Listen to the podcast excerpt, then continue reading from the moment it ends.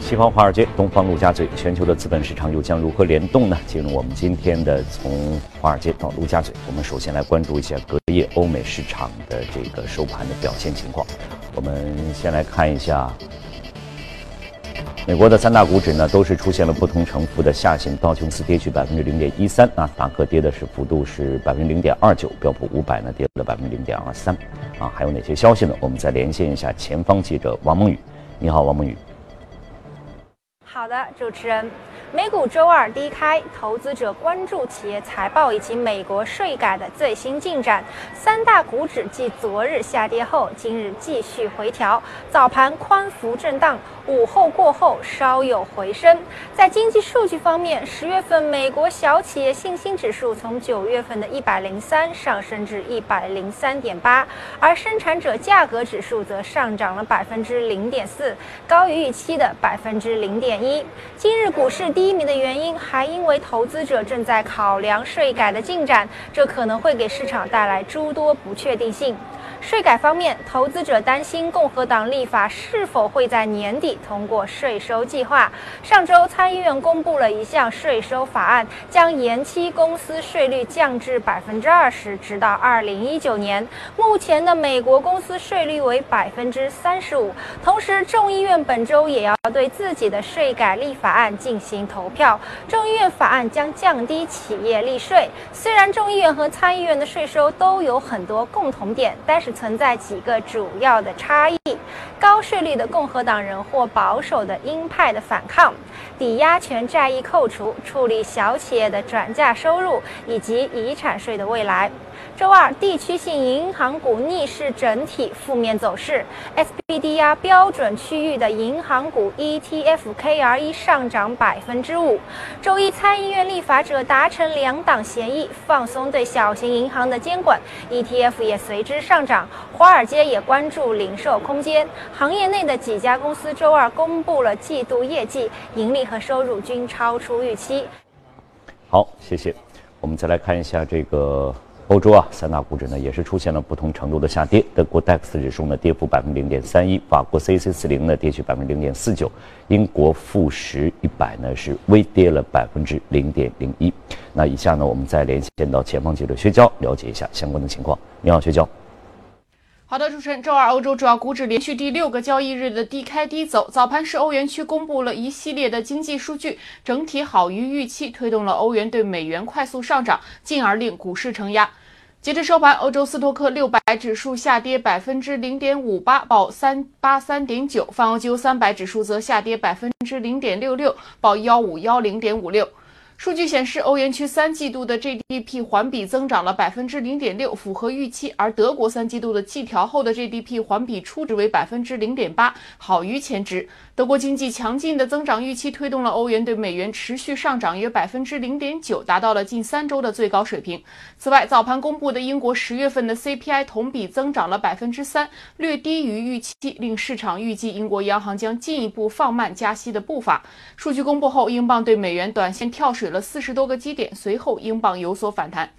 在昨天备受市场关注的由欧洲央行举办的多国央行行长政策沟通会上，欧洲央行行长德拉吉表示，前瞻指引已经成为了一种非常有效的政策工具。而美联储主席耶伦则称，市场必须彻底的准备好应对政策的转变。美联储宣布削减 QE 时所引发的市场动荡而带来的教训，正是说明了沟通的重要性。主持人。好，谢谢薛娇的介绍。那在了解了隔夜这个欧美市场的表现之后呢，以下呢进入我们今天的全球关注。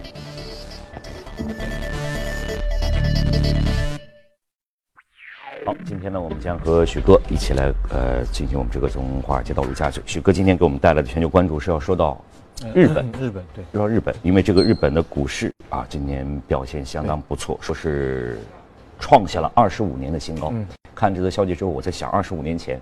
我是个什么样子的？可都好好远的事情了，感觉是这样。大家可以看到，隔夜其实欧美的市场现在开始有一点疲软，之前其实涨的是蛮多的，但现在今年的话，应该日本的整个市场的涨幅，呃，日经指数涨了百分之十七吧，嗯，百分之十七，相当于九二年的一个高位。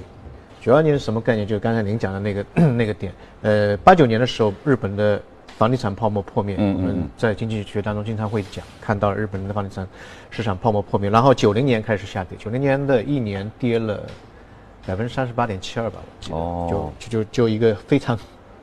很吓人的一个阴线。然后九二年的时候，现在水平跟现在差不多，所以你看这个一个猛子扎下去，到现在慢慢慢慢才刚刚回到25年的二十五时间年的一个一个啊水平。所以这一这一波的呃日本的股股票市场上涨其实还是蛮厉害的。嗯很多人我们在做投资的时候，经常去看欧洲和美国。其实，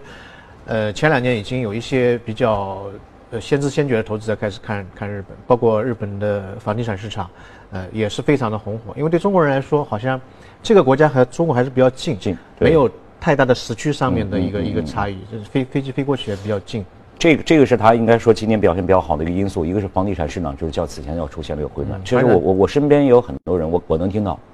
他们也有到对，到日本去。呃是是啊对那那除了除了那个房地产，还有那个房地产，当然有个问题，就是那边的地震比较多。嗯嗯啊，很多人会担心，因为毕竟是一个不动产，是长期持有的一个东西。但股票市场的话，相对来说它表现，呃，确实比较好。特别是最近两个月时间当中，它从最低点上来，整个综合指数涨了百分之二十。嗯啊，这个是非常大的一个幅度，百分之二十的幅度是非常大的。呃，另外一个呢，除了它的股票市场，它的经济，呃，我们看到它的表现也是非常好，连续六个季度出现一个嗯比较快的一个扩张，嗯，然后整个 GDP 是一点二，一点二大家都觉得好像这个数字跟中国比起来没有什么，对，但在一些比较发达市场国家当中，我们刚刚看到那个欧洲也只有零点六，德国只有零点八，已经数非常快的经不错了，对，它是一点二，一点二是多年以来的一个高位。还有一个日本的失业率，日日本失业率是，呃，在全球当中是傲视群雄的，它它的失业率只有二点八。嗯，我们看美国四点二、四点一已经哎呀不得了了，但是它是二点八，这个二点八是非常非常低的一个水平，是二十二年以来的一个呃最低位。当然，这个跟它的这个文化有关联。但日本的企业一般，他认为这个员工在企业里面，他就是终身制的。对呃，如果说像零八年、零九年次贷危机的时候，就说大家都呃勒紧腰带过苦日子，工工资降低一点，但不会让你辞退。嗯嗯这当然也是一个它的现在目前经济面临的一个问题。我们说安倍的三支箭嘛，呃，财政、货币，然后经济结构性的改革。那么最后一支箭当中就有就有这一块，就是这个可能也拖累了很多企业，因为当你企业经营状况不好的时候，应该是减包股，但是它如果嗯带了很大包股，对它经济的整个带动会呃有比较大的问题。嗯，那我们回过头来不讲这个，我们看那个整个日本的股票市场以后还还能不能投？我个人认为它其实是整个基本面中长期的基本面在慢慢变好。呃，在日本的股票市场跟中国股票市场不一样的地方在于，它的整个机构投资者或者外资投资者占到九成以上，就是散户非常少。我们这里可能散户占了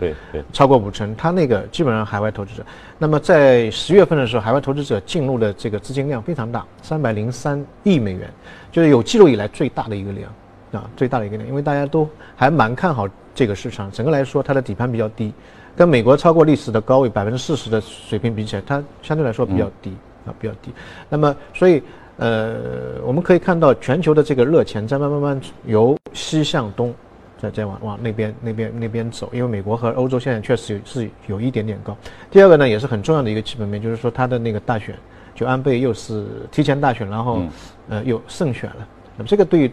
日本的整个经济的政策来说，它会延续，延续包括嗯它的货币政策。那它的货币政策我们叫 QQE 嘛，美国叫 QE，它叫 QQE，就是超级宽松量化、啊，这个量，这个钞票印的呃是非常多，还有一些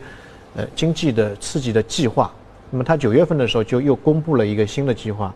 大概花了两万亿日元去做了一个三年的规划，帮那个呃那个那个呃就是在家里面管孩子那个那个妇女，让让他们到职场里面去，然后他成立一些育婴的中心，然后有一块钱呢就投入到长期的教育当中去，这一块的这个资金量哦非常大，做了三年。那么他的连任，那么这个计划呢，也能继续执行下去。另外一个，日本的政策或者说它的这些治理计划跟美国有一个最大的区别，它是一个收支平衡的，就它这方面是在开支，但另外一方面呢，它在创收。嗯，它把那个消费税，呃，它一三年上台的嘛，一四年安倍政府把这个消费税从百分之五升到百分之八，那么下一轮的话，它会从百分之八升到百分之十，这样的话，未来可以创收大概五万亿，所以这一方面在开支，这一方面在创收，所以整个这这个政策的平衡性比美国特朗普政府可能会好一点。像美国政府的赤字在不断的增长。美国政府特朗普就说我要做基建，我要医疗改革，我要税改，这些都是花钱的，减减收的这样。对，那你收入在哪里？所以这个这个方面就是啊，还还是有蛮大的一个区别。另外一个刚才也讲到的，就整个它的政局稳定性，可能在未来几年当中，跟美国跟欧洲有一个比较大的一个一个对比。像欧洲现在还有很多大选在。在后面，嗯，然后还有民粹主义的一些势力在抬头。那么美国的话，大家可以看到这个税收这么一个改革已经是一波三三折，有很多的一些问题。对于特朗普的不信任或者政策的不透明，大家都是心有余悸。但相对来说，日本这个地方，哎，大家看到整个政策透明性或者可预测性、可延续性，都相对来说会比较好一点。嗯，那么还有一个很重要的一个问题，我们看到隔夜像欧美市场，它欧元的。这个汇率一旦上涨，会造成它的股票市场下跌。嗯嗯啊，那么它的汇率跟股票市场上是一个差异。在日本的话，大家可以看到，做过去的几年当中，特别是从一一年开始到现在，日元的汇率其实产生了一个非常大幅度的一个贬值，从七十五现在贬到了一百一十三。嗯，美元对日元，它的这个呃数字越大的话，说明日元贬得越厉害。对，基本上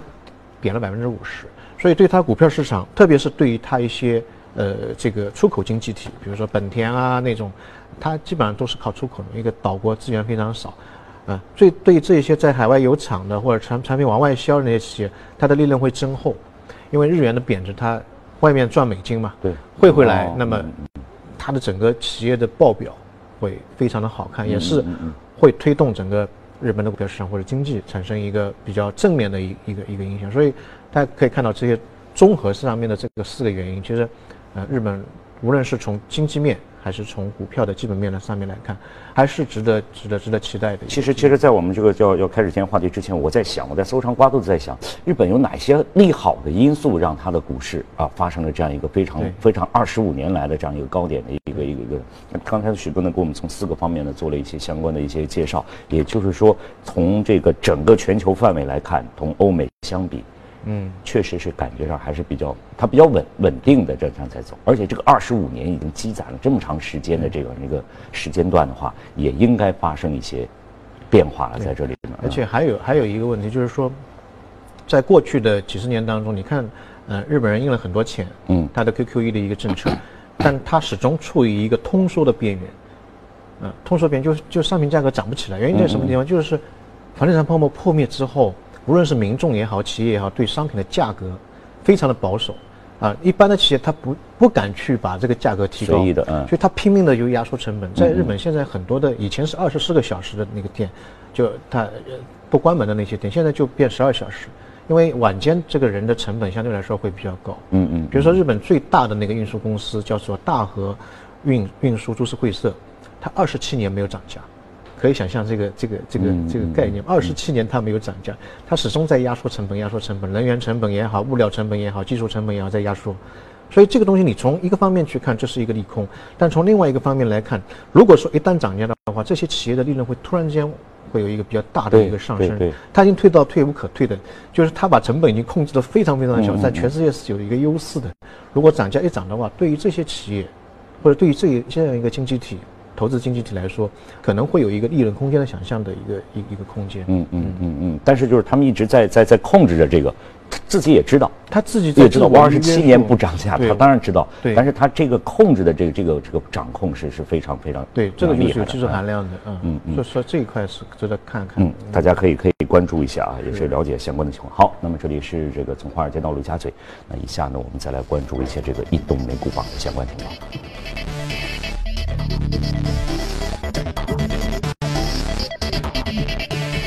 呃，板块方面呢，是公用事业表现稍好一些，百分之零点九的涨幅；其他的科技、金融服务、消费品呢，都是有不同程度的一个下行。呃，应用软件啊，餐厅、半导体、互联网、汽车零件啊，板块当中的个股呢，表现的更为突出一些。好，我们今天要说的是这个服务业啊。呃，百分之二十三点九七的涨幅，这个这个公司做一下介绍，不太了解。做餐饮的，它其实是一个拳头产品，就是鸡翅，炸鸡翅。做餐饮的，对，做餐饮的。那么在美国，其实大家应该是非常熟悉的。呃，八几年的时候成立，他之前我看他的那个故事，他之前是一一家夫妻老婆店，非常小，在水牛城。然后的话呢，大概六几年的时候，他夫妻两个人还有一个孩子，他孩子带他同学在一个夏天到他家里去吃饭，说啊，这个帮我们做一些比较口味不一样的这个菜。然后他妈就做了一一盆这样一个鸡翅，然后端出来，大家一吃，哎呦，味道很好。因为以前鸡翅就是上面是裸奔的嘛，没没有没有任何涂料，它是裹了一些酱啊，裹了一些辣的东西啊，还有我看了那些配料，还有黑胡椒啊，那个辣椒粉啊，大蒜酱啊，感觉很很有诱惑力。对，但是可能老外吃饭就比较简单，不像我们可能会比较复杂一点点。因为，别人却觉觉得这个东西非常味道很好，味味道非常好。所以我我想讲的是，大家可以看到，现在电商起来之后，对于很多零售啊，或者说传统的行业有很大的影响。但像这种呃餐饮。相对来说影响会比较小一点，因为你要吃饭，一般到饭店会多一点。当然你说我也可以叫外卖，但像这种炸鸡翅啊什么的，你拿过来的时候就这个口味会变化比较比较大一点。对，所以一般还是在外面。而且他那是创建那种场景，比如说，呃，有大的体育赛事，一般的话呢，哎，他们会去吃那种这种炸鸡，然后来一个啤酒，然后他的场馆里面有个大的。电视的屏幕，边上还有一个游戏机，可以上网跟朋友一起去玩。这种场景性的一一种餐馆呢，其实对客户的这个留存率相对来说会比较有吸引力，有一一定的粘度。它其实提供了人们除了餐饮之外的一种社交的一种需求。所以这一块我觉得大家可以看一看。其实互联网对于传统的那些商业模式是有冲击，但对有些从商业模式冲击可能相对来说会比较少一点。那么它隔夜的一个上涨，主要是因为一家 PE 的私募股权基金把它。呃，一百五十美金一股给收购下来哦，嗯，整个的全部全部把它的股权都都收收收购下来，然后做一些整合，可能再卖出去。嗯，那它但是这个整整个它的经营的内容应该是不会发生。啊，经营内容不会不会变化。嗯嗯，确实是这样。我们刚才在说的时候，我说是什么？我们经常说这个要要吃饭，对，生病要吃药。等等等等，这这这你都你都你都跑不掉的，所以所以说，所以现在的餐饮，现在我们经常我也会说，就是我们现在去一些 shopping mall 大的商场，最火的，对，就是饭店，是就是饭店，这个是，所以这个吃的是永远是跑不掉的。好，那么异动股呢，我们先了解到这里，稍后呢，您还将看到以下这一内容。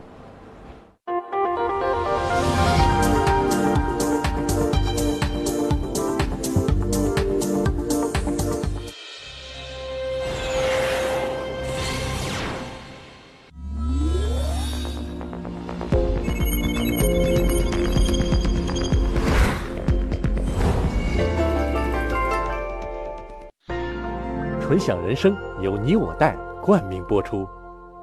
越懂得欣赏，越被人们欣赏；越懂得放下，越收获的更多。从仰视到平视，从精彩到多彩，商业大有可观，商业大有可观，生活小亦精彩，生活小亦精彩。敬请关注每周日晚八点第一财经，我的纯享人生。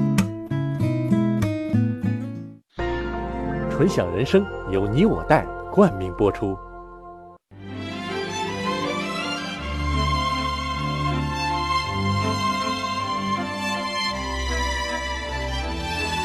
跨越三个世纪的经典，老凤祥。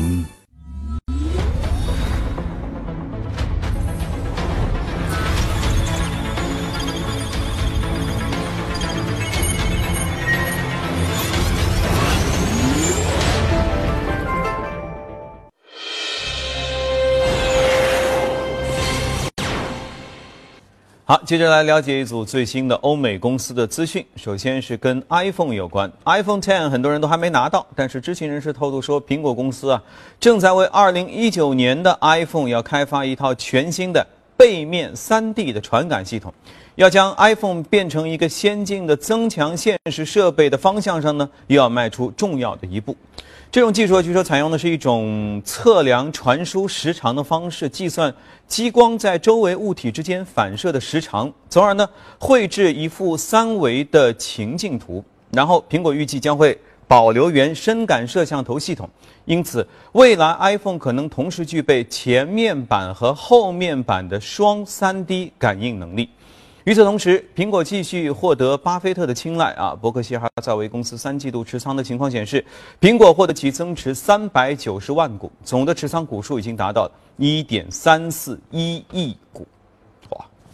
通用电气股价周二进一步下跌。那此前新任首席执行官弗兰纳里期待已久的转型计划可谓说是失败了哈，导致一位分析师放弃了对通用电气股票乐观的看法。加拿大皇家银行资本分析师德雷在周二将他该股的评级呢调至了行业的平均表现。此前他曾经是看好通用电气。啊，关注一下美股财报。中芯国际股价周二盘前跌了约百分之九。此前该公司发布的第三季的财报显示，公司营收是七点六九七亿美元，环比增长百分之二点五，同比下滑百分之零点七。毛利润是一点七七三亿美元，低于去年同期的二点三二一亿美元。宜人贷在美股市场周二收盘之后，发布了该公司第三季度未经审计的财务报告。报告显示，宜人贷第三季度总的净营收是人民币十五点一三九亿元，比去年同期增长百分之七十三。啊，净利润是人民币三点零三亿元，比上个季度增长百分之十三，但是比去年同期是下滑了百分之十二。欢聚时代在美股市场周二收盘之后发布了该公司第三季度未经审计的财务报告。报告显示，欢聚时代第三季度净营收是人民币三十点九二三亿元，比去年同期增长了百分之四十八；净利润是人民币六点三六亿元，比去年同期人民币增长了百分之五十九。日本软银集团周二说，该集团正在考虑对优步进行投资，但是现阶段还没有达成最终的协议。该集团在一份声明当中写道：“如果股价状况和最低持股数量无法令呃软银集团一方感到满意的话，那么软银可能就不会进行投资了。”据两位熟知内情的消息人士透露，这笔投资最高可能要达到一百亿美元。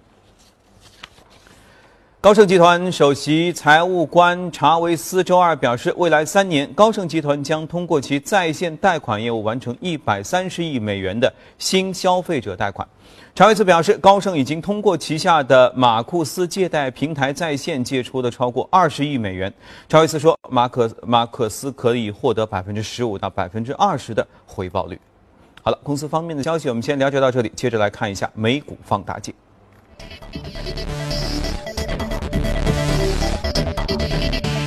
在这个大公司消息之后呢，进入我们今天的这个美股的放大镜来关注一下啊，这是一只教育板块的 Bright Horizons 啊，嗯，属于教育板块，这个来给我们做一下介绍。它属于那啊，一三年上市，股价到现在涨了百分之三百三十了。对，呃，它属于幼教。其实我们刚才也聊了一下，就是之前的。呃，有一个事件，就携程的那个事件。对对。其实这个事件背后，它其实是种模式，就是怎么样把幼教跟大型的一些企业的特殊需求或者定制的一种教育，嗯，结合起来。嗯。啊，这是一种新的模式，在国内可能刚刚开始，在海外的话，呃，这一类东西已经做到上市，做做到上市了，而且它的整个业绩表现，大家可以看到股价、投资的效果。嗯，这个投资者的回报率都是非常高的，是未来的一个，我个人认为是一个风口。因为我们做投资的话，第一个看趋势，第二个看看风口。其实我觉得幼教这一块在教育当中的地位会慢慢慢慢上来。原因在什么地方？主要是有两个方面，一个就是全球的老龄化，嗯，第二个就是教育的精英化。哦，全球老龄化是什么概念？就是现在劳动力越来越少。嗯，当然中国一般的女性，呃，生了孩子之后还是去工作，但在欧美或者日本这这些地方就是。他很多家家庭主妇就全职太太，全职太太家里面，所以现在人口老龄化之后呢，这一部分人可能政府就是想办法要把他们释放出去。就是刚才你刚才也提到，日本政府也是一样，他会投入巨款去释放出去，释放出去一个劳动力充足，第二个他又可以可以创创建很多的就业岗位，就是很多幼师的岗位，他可以创建起来，这是一箭双雕的啊。所以这一块大家可以看到，未来几年当中可能是会是一个比较大的一个一个方向。嗯，那另外一个就是精英精英教育，现在精英教育已经往下沉，就以前可能是。高中 K 十二啊，或者说是到了大学，现在慢慢慢慢往往就学前教育教育这一块挪挪了。呃，在美国中产阶级，我们之前也也做过一个统计，它过去十年当中，中产阶级在教育方面的投入已经增加了六倍。啊，就是对对孩子的，就是家庭对对孩子的这样一个投入。那教育方面的支出增加六倍，这一块的增长速度是远远超过在食品啊、衣呃衣装方面的一个一一一个一一个一个消费。所以大家可以看到，一个是大的教育板块肯定是好，第二个教育板块当中，呃，慢慢慢在下沉，特别是学龄学龄前之前的那一块，可能无论是政府的政策的扶持也好，或者整个行业的发展也好，可能会慢慢的起来。那么我们今天要介绍这一家呢，它的那个整个模式可能跟其他的不一样，它是。定制式的学前教育，就是说跟一些非常大型的，比如说谷歌啊、谷谷歌啊、花旗啊这些大的企业、大的大公司企业啊，嗯，它有很大的很大的员工的这个容量，嗯嗯嗯。那么这个员工肯定肯定是有下一代啊，这这这个这个小孩子这一代，那么就是帮他们做一个幼儿的一个计划，嗯，幼儿计划，它是根据不同的企业做不同的计划。对，根据根据你的企业的需求做一个不同的计划，然后两个方面结合起来。它的模式的好好处就在于，以前的话，可能幼儿园的招生是它锁定家长的，啊，这个学区，嗯，那个在那个大个小区里面，那它转转向是企业了。啊，转向企业了，这有一个什么好处呢？大家可以想象看一个场景，比如说我们现在如果说有小孩子要去读书的话，我可能要先把小孩子送到西边，然后我再到东边或者中间这个这个是有一个问题。如果说我这个幼儿园就在呃这个大公司的里面，嗯那我就上班的时候把这个这个形式就跟刚才我们提到的国内的这个出事的这个，对这完全全是是是是是一样的，一一条度。嗯然后中午的时候，哎，吃饭的时候我可以下去跟孩子一起吃饭。嗯嗯嗯那晚上的时候我加班，那怎么办呢？我先这个电脑里面跟那边 book 一下，我说我啊、到晚个三个呃三十分钟我再来接，那么那边的这个这个老师就会帮帮助你去再多管半个小时或者怎么样。晚托班嘛，这就对又是像晚托班。对，这样的话嗯就是相对来说，对于员工来说，哎，这个就比较容易接受。是是是啊，对企业来说，这个既是一个福利，同时呢又可以降低员工的流动力。比如说，这个孩子在这个幼儿班里面学三年，我到一年半，我我只要跳槽，那这个没法学了，是吧啊？这相对来说，这个这个流动性会减少很多。所以现在像他这个企业已经跟八百五十家的这个大型的企业建立一种合作关系，其中一百三十家是全球五百强。哦，所以它的整个市场，呃，这个前景相对来说会比较但是这个公司规模有多大？八百五十家，因为刚才我们提到，它要根据公司不同的一个需要来做一个这样一个定制。你这个问题非常好。它它的那个它通过什么样一种方式发展呢？在过去四年当中，它收购了三百零四家的那种幼儿这个教育中心。嗯啊，通过加盟或者说自己的直营这种方式去。非常迅速的做做一个做一个扩张，嗯嗯啊，所以这这个方面就可以满足到那些非常大型的，呃，企业的一个一个需求啊。然后另外一个呢，它的这个整个教育线或者产品线延伸的也非常长，不仅仅是幼幼儿园啊，这个学前教育，它还有一些心理咨询啊，或者家庭的康复啊，收费也非常灵活，有有按月的。按学期的，甚至按天的。比如说我今天，哎呀，突然间就小孩子没地方放，那扔那边去一天，他这个好像就像老外就临时保姆一样，就就就对对对对对，就会会有这样的它可能是一个大的机构，你扔到那个那那那边去，那就可以满足你一天或者两天这种非常短时间的那种，嗯呃，就比较急的一种一种一种需求。所以这一块我个人 认为还是蛮值得我们这里去做一个做一个学习应该学习去借鉴一下他的这样一种运行的模式，可能就会避免我们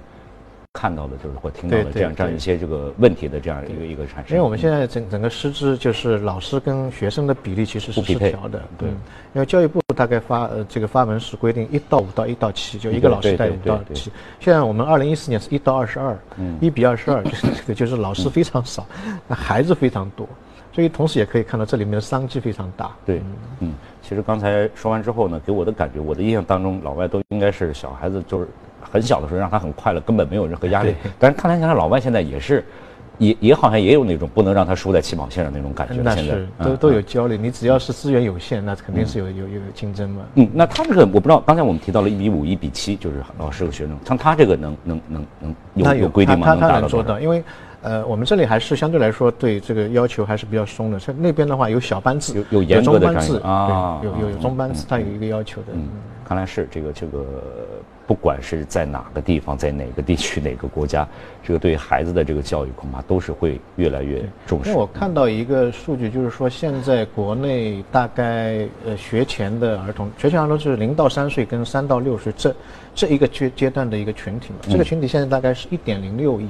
到了二零二零年，当然这个数据我是有点质疑的。到二零二零年的话，也就是两两年两年多一点，它达到二点六亿。那么大的一个一个群体，可能是跟二胎啊，它有关系，有关联对这个呃，这个是一个比较大的一个市场。你看，基本上翻了翻了两倍多，但然后再加上，如果说你严格要求一比五或者一比七的话，那么这个这个差距会比现在嗯会会会更大一点点。而且现在说实话，家长非常愿意为小孩子投入比较大的，他可以自己省省一点，但是小孩子是对不会不行的。所以这个市场我觉得还是蛮有意思。就是我们现在实际上虽然有这样的一种模式，其实模式是这样，大家都看看到，但是真正的运行是实际上是存存在了很多的一些一些问题，存在很多问题，包括我看了很多资料，就是现在的幼师的这个待遇可能跟国外之间有很大的差距，这就是为什么很多人不愿意去做这个，为什么会有那么大的 gap，就是一比二十二这么大的，就是还是蛮，就是实际上上这个也是。产生问题、产生矛盾有关键的原因。第一呢，我这个他的他的幼师相比较其他的，比如小学老师，甚至是高，他的地位要要要低很多，可能会他的收入收入主要是收入问题。他应该是一个整个产业链的问题。你从前端输送老师，一直到后期就业以及收入的一个状况。啊，转市场准入的一个一个门槛，这应该是一条链的问题。嗯，好，那谢谢呢，许哥呢，就这方面呢，今天所做的解读和分析，这里是这个从华尔街到陆家嘴，稍后呢，我们将会继续来关注一下大宗商品市场的相关消息。好的，我们来关注一下汇率市场的表现哈。纽约油价啊，先看油价，十四号下跌，十二月交货的伦敦轻质原油期货价格下跌了一点零六美元，收于每桶。五十五点七零美元。二零一八年一月交货的伦敦布伦特原油期货价格下跌百分之零呃零点九五美元，收于每桶六十二点二一美元。国际能源署周二表示，暖冬会导致原油消耗量有减少，全球石油需求在未来几个月可能会增长变慢，这可能会使市场在明年上半年再次出现一个供应过剩的情况。该机构在月度的报告当中说，将今年和明年的石油需求预期下调了每天十万桶，二零一七年调整为一百五十万桶每天，二零一八年是一百三十万桶每天。纽约商品交易所黄金期货市场交投最活跃的十二月黄金期价，十四号比之前一个交易日上涨了四美元，收于每盎司一千两百八十二点九美元。十二月交割的白银期货价格是上涨了零点零二六美元，收于每盎司十七点零七三美元。另外，二零一八年一月交割的白金期货价格下跌了八点三美元，收于每盎司九百二十七点三美元。直到上个季度，全球最大的对冲基金桥水还不持有任何实体黄金 ETF。然而，到了今年第二季度，整个情况就发生了戏剧性的变化。桥水第一次开始涉足到了黄金 ETF 的领域，他们出资达到六千八百一十万美元，买进了五十七万。七千两百六十四股的 GLD，以及出资三千六百八十万美元买进了三百一十万股的 IAU。现在呢，达里奥正在迅速的购入 GLD、IAU 和其他的黄金投资，可能过不了多久，这会影响黄金 ETF 和实体黄金价格，在走势当中就可以得到体现。另外，美元对多数主要的货币的汇率十四号下跌。截止到纽约汇市的尾市，一欧元兑换一点一七九五美元，一英镑兑换一点三幺七零美元，一澳元兑换零点七六三五美元，一美元兑换一百一十三点三八日元。好，这里是正在直播的财经早班车，隔夜欧美和大宗商品的内容，我们先介绍到这里。